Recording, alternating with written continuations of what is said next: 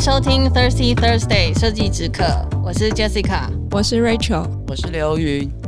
我们今天喝一支法国的白酒，这个白酒是呃，它是一个 IGP 的白酒，它这个地方是龙河河口的一个区域的地方性的酒，然后它是 Muscat 这个品种的白酒，喝起来是比较跟我们想象中的 Muscat 有点甜甜的不太一样，它真的蛮 sec，你们觉得怎么样？我是觉得它是蛮适合配饭的。我们今天吃什么？中东的 hummus。那那中文是什么？鹰嘴豆泥。我很爱哎、欸，好好吃。我觉得今天这家很好吃哎、欸。对，这支 OK 吧？这支蛮好喝的啊。呃呃，我们忘我们忘了说这个酒厂它是什么？Petit Coin 小小谷物吗？蛮好喝的，说真的。而且也其实不会很，但它是不是可以再配更 strong 一点的东西啊？我觉得它甚至可以配甜点诶。是哦，我觉得还好诶。是吗？因为我如果吃甜点，我喜欢配微酸一点的。对，但是我觉得它适合有那种香料的甜点，它很适合吃有香料的食物，或者是有香料的甜点，我觉得会蛮平衡的。说它上面有一些放一些那个香料，然后比如说有柠檬、很多的杏仁或者是等等的，类似像什么柠檬塔吗？好像不错哎。哦 好，我们今天要聊的是，呃，现在正在展出的巴黎家饰展，就是 Maison 的秋季展。对，然后他们这一次的主题是 Enjoy，就是享乐。我们今年一月的展叫什么？Take care。嗯，那我们看到了什么有趣的主题吗？我们先讲一下，因为今年的一月是用 Take Care 嘛，那我觉得是，就是它是有一点，因为疫情结束以后，然后希望大家可以 Take Care，就是重新的 Take Care，然后恢复到一个正常的性状态这样子。对，就是回到可能疫情前的生活吧。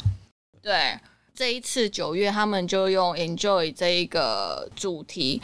就是想要让大家一起去探讨快乐，就是去让我们的生活更快乐，然后不要受呃社会不管是疫情啊，还是一些不好的像战争啊，还有任何的危机这些事情的影响。所以希望大家都可以活活在这个比较正向、比较正面的生活当中，这样子。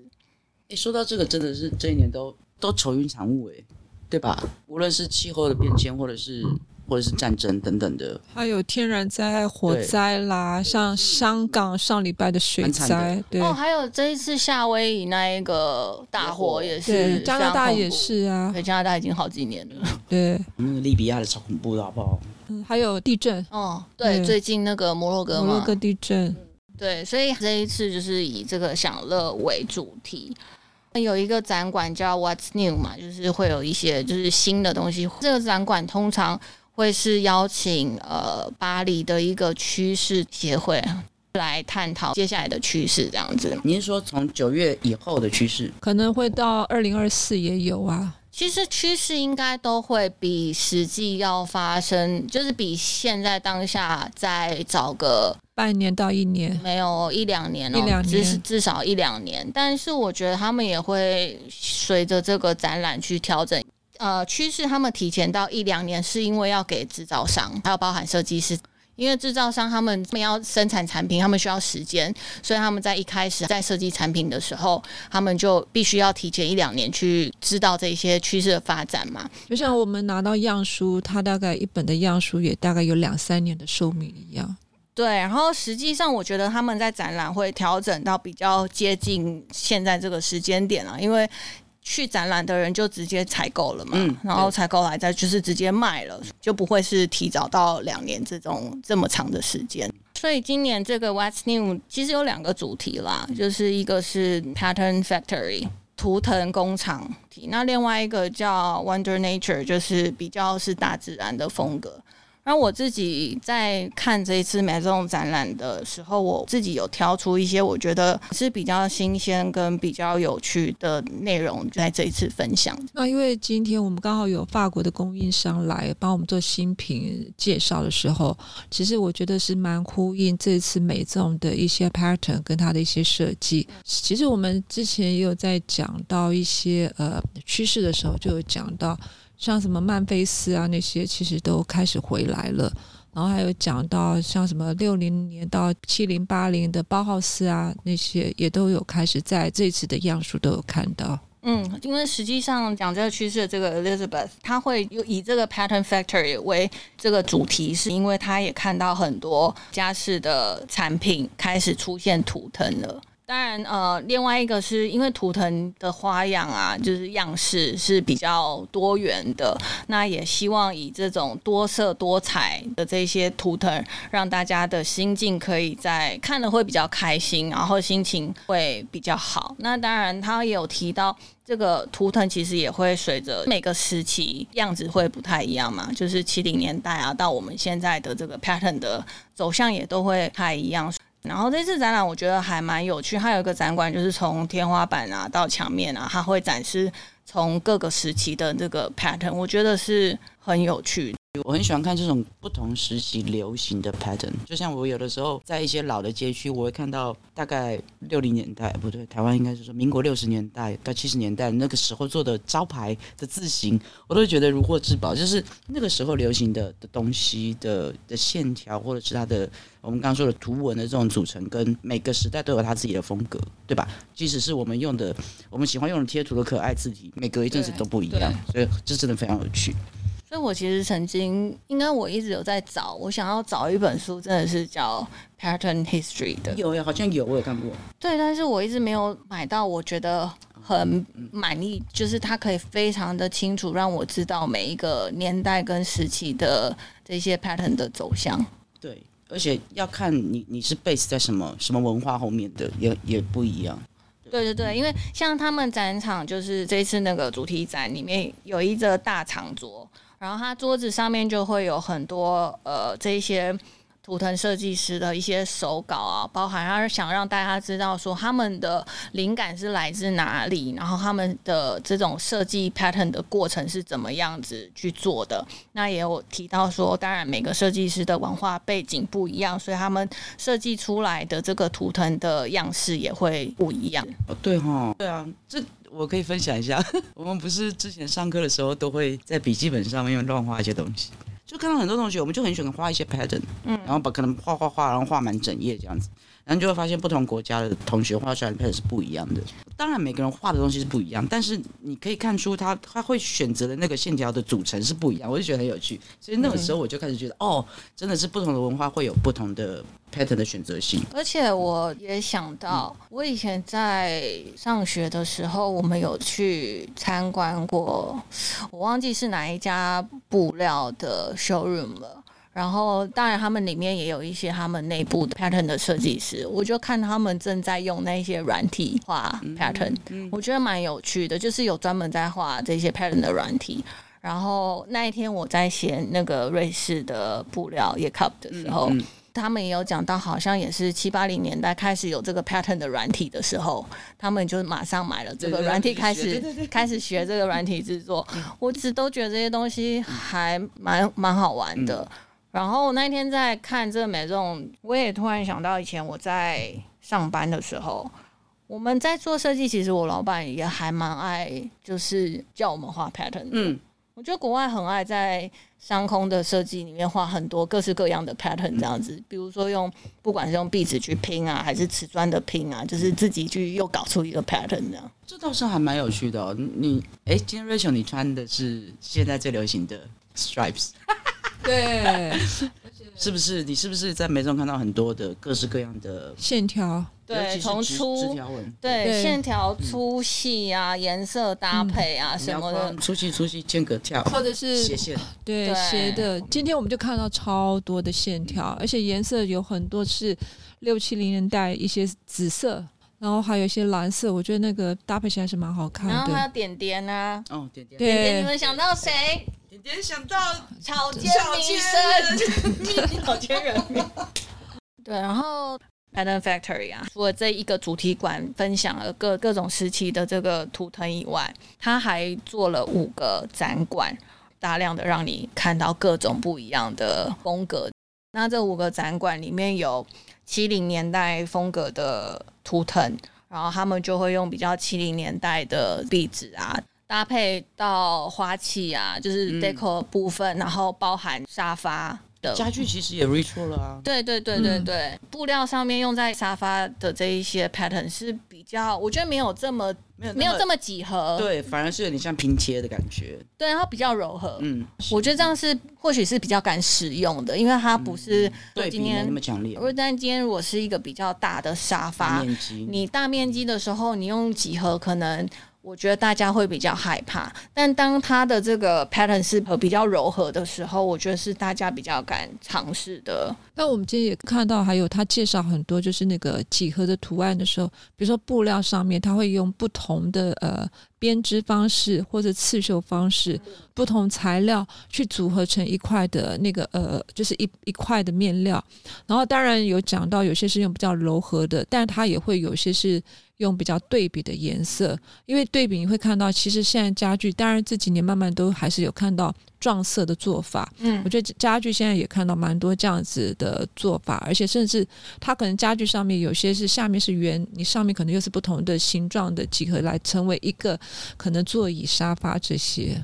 再来展了五个馆嘛，那除了七零年代的，还有一个是大自然风的。嗯，大自然风的我就觉得比较。常见吧，最近啊这几年，因为很多这几年就很多植物啊、花卉的这个东西。另外一个他们在讲的是呃旅游，那旅游它用的比较多，像是动物图文的东西去呈现，包含动物图文的布料啊、地毯啊、壁纸啊。然后我觉得有一个还蛮可爱的，如果去看他们照片，我觉得蛮可爱的。他做了一个乌龟，但那个乌龟也是用。一些织法去做出它的壳哦，这样我觉得还蛮法去显示它龟壳排列的方式，对对对，哦、不错，那很有趣。我觉得还蛮可爱的。那一个系列，我觉得呃，它没有想象这么狂野啦，嗯、反而我觉得是可爱。就像我们之前有有一只大鹦鹉的那个大嘴鸟，对，然后可是它身上的不是鼻子是布，可它身上的羽毛你。不是单纯用印印出来那个线条，而是用不同的的的材料，然后去堆叠出来一片一片羽毛的感觉，就有点像你刚刚讲的那个乌龟那种感觉，哦、我觉得还蛮有趣的，那蛮可爱的啊。嗯、再来就是哦，Pop Art，、嗯、就是那个普普风，那普普风就是我们刚刚提到的嘛，线条啊、点点啊，然后比较可爱的那一些花啊的那些图案这样。最后一个，最后一个，我觉得它比较像是，就是很明显还是曼菲斯的风格啦。但是他们的讲法是，呃，它是比较几何，但是是受到建筑的影响而延伸出来的几何，所以会讲到像呃包豪斯的那个年代的这一些图腾啊，就是线条啊、格子啊这些比较几何的东西。嗯，pattern 大概。就是这几个点，呃，我觉得在现在新一季的布料，就是蛮清楚的可以看到这一些东西。这次就觉得很很直接的可以对应到布料壁纸这一块，嗯，就是跟新就接下来这个新一季的产品，嗯，因为你提到那个图腾，就是布料和壁纸最容易表现嘛，对不对？真的，真的。再来，我觉得另外一个很有趣的展览，因为你知道。我觉得美颂通常，因为它就是呃巴黎家饰展嘛，所以它的展场里面很大部分是否要卖一些家家饰品啊、软装啊这些，所以以室内设计师来说。如果真的去现场，或许会觉得太多饰品。而如果你今天不是做采购的，去到巴黎家饰展，我觉得它真的是非常非常大部分是在卖这些装饰品、家饰品。以前我会觉得他没有讲到这么多的室内，但他们这几年，我觉得像这两期啦，多了两个我觉得蛮有趣的展，就是一个是 Hospitality Lab，嗯，有点像是酒酒店的感觉吗？就是会用到，因为像我们在国外，如果以设计来讲，我们会讲说，像我们是做酒店跟餐餐饮的，我们就会说 hospitality design，其实这是比较酒店餐饮的这个部分啊。然后另外一个，我们等下会接下来讲的是，他们现在有一个 future on stage，就是新锐设计师让他们的未来就是站在舞台上的一个。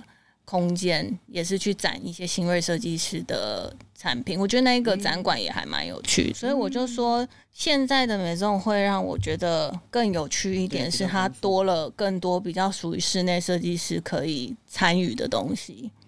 像这一次的 Hospitality Design 的 Lab 提到的是饭店的一些调整的模式，因为现在因为疫情以后，大家的生活跟工作模式都有一点改变。很多人就是会是 remote 在家工作，或是他在任何地方随时有需要 工作的时候，其实是蛮可怜的。听起来好苦哦。我觉得现在人因为手机很发达，然后呃，这个网络的世界让你真的随时都会就是真的，对，你随时都要 on board，你知道吗？我刚从大陆回来，我不讲哪些公司，我们去拜访了几间办公室。大型的事务所，他们只有行政人员是有比较固定的位置，其实包括连他们的老板都是呃都没有位置。然后所以他说，有时候他想要的位置都已经被霸占掉。对啊，对啊，抢位置。对，现在很多公司都这样，都这样子。哦，那所以他们就会开始在。思考的方向是，现在很多的空间和场所已经不是表面的功能，就比如说，它饭店可能不是只是饭店，它餐饮、餐厅或是咖啡店可能都不是只是单一的使用功能，就是我们有可能度假的时候突然要工作，所以他们在饭店的设计跟规划这一块会从。最早我们所谓的传统五星级的饭店那种比比较遥不可及，嗯，然后你去就是真的是非常享受高端的服务，就是五星级像 Ritz 啊那种就是比较豪华的装饰嘛。它而且它那样子的五星级的那个年代的酒店，其实是强调说你来这里，你其实是进入另外一个新的一个时空里面，应该是说你在这边可以。享受所有，可是可是是什么都包含的服务哦。哦，就会比较所谓叫我 hospitality 的另外一个服务，就是、嗯、就是款待的那个意思。所以以前的饭店是你去那里的时候是接受到各种的服务，对。然后后来演进到。就是比较是精品旅馆，精品旅馆就是像 W Hotel 这一些，所以以前是一种大旅馆的一个想象，就是什么都有，美发沙龙、百货公司什么都有，你要的服务你可以在里面得到，是那样那样子的一个全方位的服务。可是后来就不是这样了。对，早期的五星级是非常的享受，你就是去那边得到最好的服务。然后再来就是精致化，变成 boutique hotel，他们的设计也没有像传统一这么的呃中规中矩。我觉得到 boutique hotel 精品旅馆的时候比较个性，然后有年轻化的一个趋势。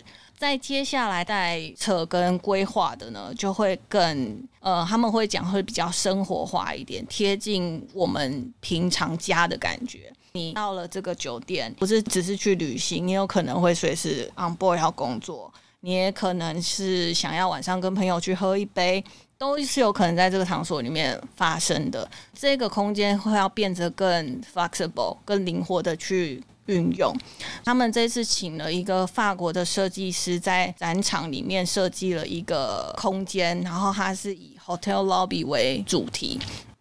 这个法国设计师呢，他就是用了比较是七八零年代的巴黎夜店风，嗯，看起来很奢华。奢华，对，他在这个展馆里面做了一个非常大的桌子，那这个桌子他提供了三个尺寸，就是有七十五公分、九十公分到一百二十公分这样子的桌子，是让你可以说，比如说你只是早上去吃早餐，或是你。好，突然需要工作，你有一个工作的高度的空间，或者是到了晚上你需要喝酒的这个酒吧的高度，它全部都帮你提供了。对，然后他们的那一些呃沙发啊什么，它也可以随时换，就是突然来一个那个冰桶，就是把一个边机，然后拉掉，换一个冰桶出来，就是变成从白天到晚上都可以满足你，包含他们的灯光效果也是可以从白天一直调整到晚上的这个氛围的。我这次旅行的时候还蛮惊艳到一件事，我不是出国前问你说那个插头啊，还有一些，我发现哦，去到机场甚至到饭店。每家手机的那个插电不一样，它全部都提供给你，而且而且是一条线里面是已经分出很多不同，所以你可以就全部在那边，或者你有些是连就是直接用放的也可以。我发现我吃线都是多带的了，而且他连机场都帮你准备好。诶，我我觉得现在干脆都不用带线，而且他们有，我就讲他们那个是行动办公室的，他们连这些都帮你服务好，对。对啊，所以其实我觉得疫情之后，真的这个市场在调整、在改变呐、啊。那你说的刚刚这些，真的像线，真的是一个很基本的服务。对，因为现在真的手机不离身嘛。那我们每天出门，手机啊、电脑啊、iPad 啊什么的，每一个插座就是看你的品牌了。那如果你是什么品牌都用的人，真的什么插座都要有。也很麻烦啊！我之前好像看到法规说要要要把它那个统一化，对，它真的需要整合，真的很烦哦。然后像饭店产业以外，当然也有提到房间的部分，也是他们会以服务为主嘛，service 这一块嘛。未来也是会希望说，呃，房间的这一些空间除了舒适以外，也希望会更贴近生活感一点，可能会有一些书啊、音乐啊、香氛啊这些东西。让你在饭店里面的感受比较像家一点，然后他们有提到像 Coco Chanel，它就是。以饭店为家嘛？对啊，那个房间根本就属于他的，而且那个饭店什么都有。就是我说的那个那个年代是饭店是这么。那你说你刚刚说的年代太早了，跟我想的不太一样。以前台北福华或者是圆山都有是这个方向在做设计。对啊，但是现在他们现在就是要想办法比较贴近现代人的生活化了。因为以前不可能放书啊，以前的书应该是自己带的嘛。有有圣经。哎，对，有点恐怖哎。我这次在大陆有住那个全季酒店嘛，它就是你讲的，你进去它的 lobby 就有摆一些的书，还有他自己调的味道，因为大家都一直在讲无感，对，就是从。但是最早调味道就 W 啊。对，那他们现在当然会调它，当然跟他自己的饭店的风格有关。像我们这次去的全季，它就是调那种绿茶的味道，然后还有呃，它里面的设备就是我刚才讲的那些那些线。对音乐嘛，而且很多现在就是，比如说，呃，你那个锁门的部分呐、啊，它就是直接像一个手表，就这样刷就可以了。可是它就像一个手环，太方便了。那所以我要带着它的手环呢？就像你去收纳一样。还有 locker locker，对，而且它手环是可以防水耶。那我带着，大家要知道我住哪一个酒店。它没有，你看不出来，它就是很简单的，好像一个装饰品。这是让我比较，这次我有经验到，我是这样。它的质，这没办法，因为你说那些东西都他们做的啊。对，我们现在可以讲，刚刚我提到另外一个我觉得比较有趣的展，这今年是他们第三次做这一个展览馆，它叫 Future on Stage，主要是为了要 promote 新锐设计师，让他们在这个馆里面可以让更多人看到，可以有人下单，然后建立客户关系。我觉得这是一个。还蛮好的 stage，就让他们大部分都是产品设计、家具产品都有，我觉得都有。因为每年两次展览嘛，这个展览就是 Future on Stage，每次会邀请三个设计师，很很不错哎。对，我觉得还蛮好的。这一次秋季展的三个产品，就是这个三个品牌的设计师，我都觉得非常有趣。第一个是那个 pop，pop 就是渣渣嘛，他们是用回收的橘子渣渣去做的。然后设计师为什么会有这个想法呢？是因为这是有两个设计师创办的啦。那他们两个在大学时期的时候是在果汁吧里面打工，然后每天倒完柳橙汁，你就会一大堆的橘子皮嘛。当时会被天会有这么多废弃的橘子皮吓到，然后就想说，哎，我还可以拿这一些剩下的橘子皮做什么？所以你不觉得他们好有想法、哦？创意想法。哎，之前不是有人还说什么葡萄柚做生殖汽油的产能很大，就是厨余啊这些东西可以把它做成燃料的一部分这样子。哦，你讲要讲快一点，刚讲生殖器。我有一点吓到，好吗？对吧？那个叫生殖器哦。好吧，好像有，我好像有听看过这个。呃，对，这个橘子皮就是他们会拿这些废料，就是剩下的橘子皮，然后把皮啊，还有它一定会有剩下一些籽籽嘛。对，所以他们把果皮、果肉还有这个籽籽呢，先干燥，干燥以后磨成粉，然后加热再去做的。但实际上，我不知道。添加剂弄成一个可以融成一体东西，我其实不知道他没讲，但是因为他第一个产品是做杯子嘛，实际上这样子做出来的成品是非常坚固跟耐用的，而且是可以完全生物分解的。诶、欸，那个那个西域他们用的，对不起啊，我想到那个红茶砖，不是也是把茶叶晒干然后弄碎？对，你可以想象的是这样，但你看它的成品，对，差很多，真的看不出来。对，你就是不会觉得它是，你完全，你不讲完全不知道它是果皮去做出来。呃，它另外一个产品就是第一个研发的是杯子嘛，第二个研发的是一个吊灯，就灯罩啦。灯罩这个东西我就可以理解，因为。他们应该把它磨成粉，然后可能加了一些什么以后，它变成那个三 D 列印的原料。原料，然后去做。因为现在三 D 列印，你会非常明显它是三 D 列印出来，因为它就会看起来是一圈一圈一圈的东西。而且它本来的原料是塑料嘛，对，把它可以把它改成这种可回收的材。对，尤其是使这个算是厨余吗？对吧？果皮算厨余吗？对，它算厨余，还不错。这个我觉得还蛮有趣的啊，橘子皮做成这样子的东西。我觉得重点是它的成品完全不会让你想到橘子皮啊，对啊，对不对？这是我觉得它比较厉害的地方。嗯、第二个这个很厉害，这个叫 Commute Commute Studio，、嗯、这个设计师呢，这个跟台湾有点关系哦。这个设计师是之前在做建筑水泥的时候，他需要用到一些塑胶膜嘛，他发现这个每一次他们膜用完的时候呢，浪费了。就丢弃了，对。然后他想说，怎么这么浪费？因为这膜可能用了三次而已，你就把它丢掉了。他就开始想说，我要怎么去回收再运用这一些 mold，就这个模型这样模子。学台湾一样用木头的啊。也是，但对。他后来呢，找到了一个 partner，这个 partner 是台湾人，对，台湾服装设计师，对，他是一个服装设计师。其实我到现在不知道这个中文名字到底是什么，因为我去 Google 了，我还 Google 不出来，因为会去 Google 到一些奇奇怪怪的人。对，但我有看到他的照片，是一个女生，然后她是做服装设计的。遇到了这个女生，他们两个聊了以后，发现他们对这一块的想法是非常雷同的，所以他们两个就开始研发。他们是用三 D 列印的技术去做这个家具啊。他们的目标当然不只是做家具家饰品，他们也希望可以再往更多元的方向去发展。所以我觉得。就是三 D 列印是现代人在创造新的回收材质的一个很大的帮手工具工具。台湾也有一个三 D 列印公司，台湾的是这一家叫 Rosso 机器人建造实验室。我们之前有去那个北科大，就是就是中华东路那个，嗯，那是对北科大嘛？北科大也有，他们也有三 D 列印实验室，然后他们的实验室蛮酷的。我们那时候在那边玩了一下。我觉得三 D 列印真的是还蛮厉害，但是主要是你可以运用什么样的材质材料去制作这个东西。当然，能做到用回收材料制作是最好的，我觉得。哎，我觉得那一定可以啊，因为我记得他们当时都是用塑，就是普通塑料嘛。那你把它换成回收塑料，应该是没什么问题。重点是强度，你要做的目标的东西，它需不是需要一个很强的强度，够不够？都不晓得。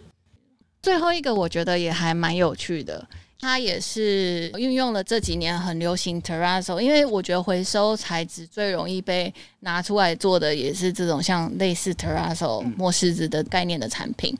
这一个设计公司叫 Austria，Austria 他们是以那牡蛎、贝壳、蛤蟆、鹅啊 的壳来做的。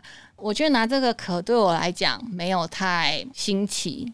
因为你知道经济，就是我说那个日本传统工艺的经济，他们早期就会拿鹅啊的壳磨成粉去做这个经济修复的材质，所以壳对我来讲没有太新奇，但是他们强调他们的制作过程让我比较惊艳的是，他们为了要让它是，他希望这个材料是非常低碳排量的，所以他就说他们整个制造过程没有任何的 fossil，就是石化石化产品，然后没有用到任何的树脂，也没有用到烤箱去，因为要低碳嘛，他没有烤机会是什么？